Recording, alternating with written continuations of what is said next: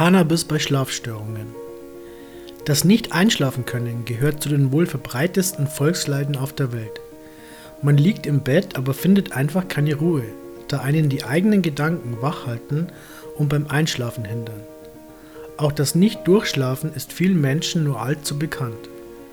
Morgens ist man nicht ausgeschlafen und kann sich nur schwer auf die anstehende Arbeit, Familie oder Freunde konzentrieren. Und man würde den versäumten Schlaf am liebsten nachholen. Doch es gibt viele Wege, den lang ersehnten Schlaf zu finden. Es gibt die Hausmittelchen, die man schon zu Großmutters Zeiten angewandt hat, wie Baldrian oder die gute heiße Milch mit Honig. Oder auch die Mittelchen der Pharmaindustrie, die zum Beispiel Melatonin, ein schlafförderndes Hormon enthalten und andere chemische Komponenten, die unserem Körper dabei helfen sollen, endlich zur Ruhe zu kommen. Doch diese pharmazeutischen Mittel kommen immer mit gewissen Nebenwirkungen und dem Risiko meiner Gesundheit mehr zu schaden, gerade bei falscher Anwendung dieser Medikamente. Und jetzt? Natürlich kann auch Mutter Natur bei Schlafstörungen helfen. Die Rede ist von Cannabis indica, indischer Hanf, der Heilpflanze, welche schon seit Jahrhunderten vom Menschen aufgrund der schlaffördernden und entspannenden Wirkung eingesetzt und genutzt wird. Welche Formen der Schlaflosigkeit, auch Insomnie genannt, gibt es? Primäre Insomnien, Schlafstörungen. Insomnie bei gestörter Anpassung. Darunter versteht man eine durch belastende Ereignisse ausgelöste Insomnie, wie ein Tod in der Familie, Heirat, sexuelle Probleme oder Arbeitslosigkeit. Psychophysiologische Insomnie, eine Störung durch körperliche Anspannung und falsch assoziierte erlernte Einschlafrituale. Idiopathische Insomnie. Diese Störung ist eine neurologische Störung der regulierenden Systeme, die für Schlaf- und Wachzyklen verantwortlich sind. Diese beginnt meist in der Kindheit und bleibt lebenslang. Paradoxe Insomnie Schlafwahrnehmungsstörung.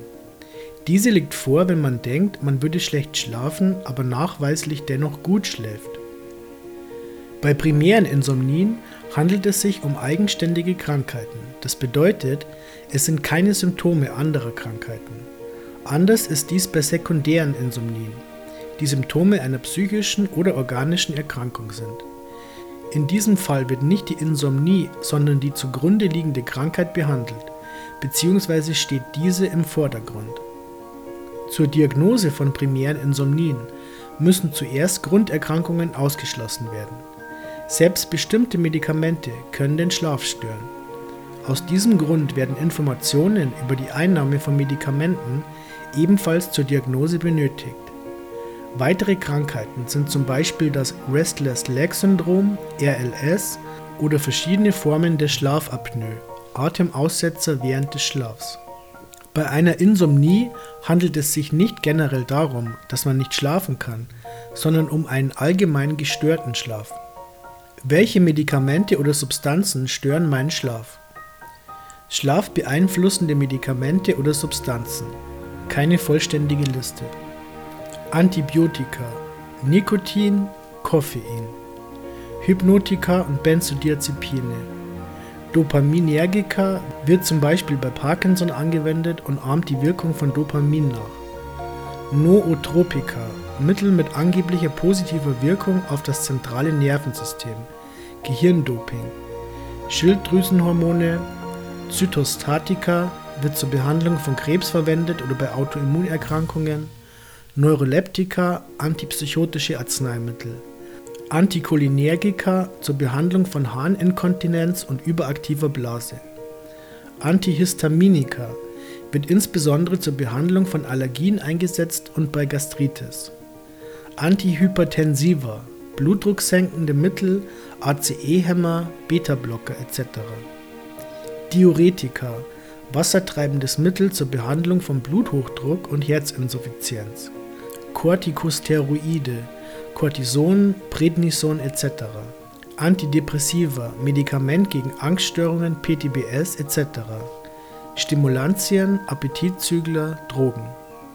Eine Therapie bei Schlaflosigkeit besteht zumeist aus einer Kombination aus medikamentöser Behandlung und einer Prüfung der sogenannten Schlafhygiene.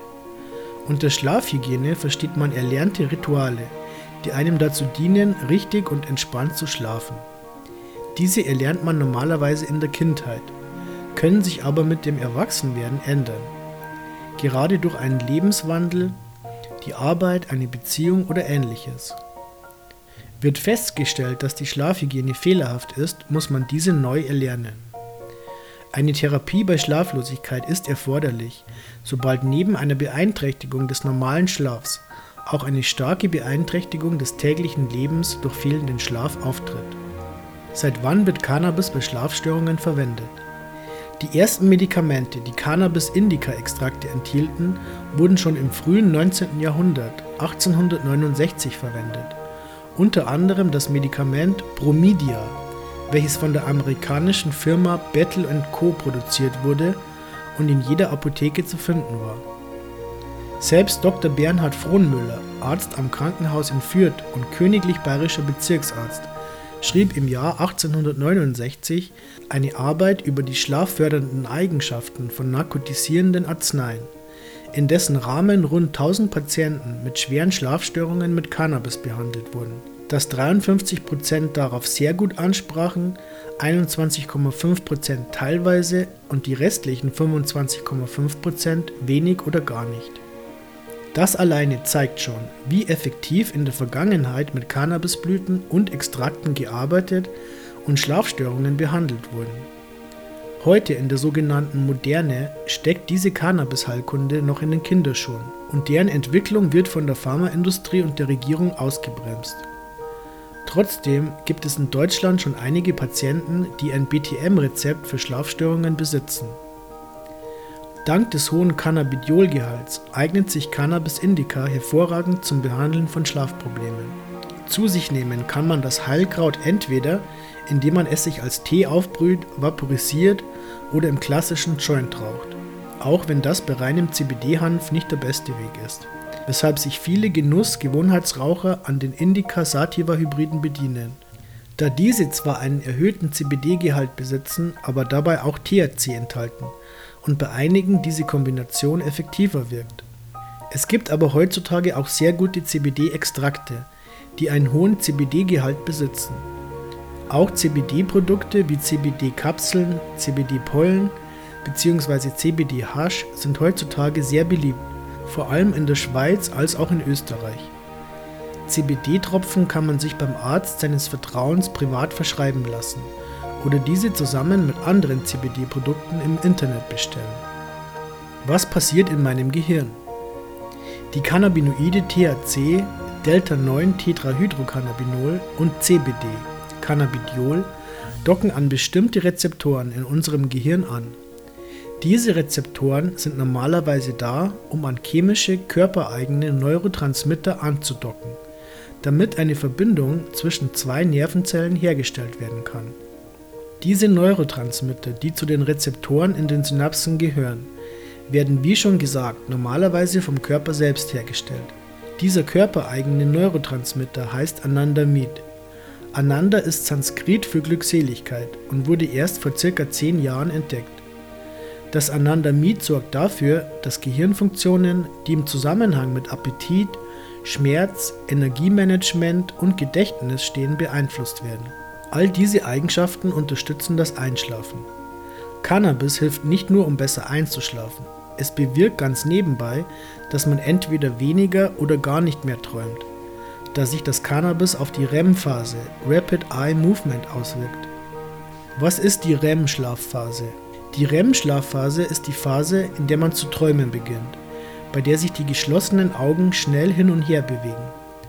Ein anderer, doch sehr erstaunlicher Effekt ist, dass bei vielen Menschen, die über einen längeren Zeitraum kontinuierlich sehr viel Cannabis vor dem Schlafengehen konsumiert haben und dann darauf verzichteten, zu einem sogenannten REM Rebound führen kann.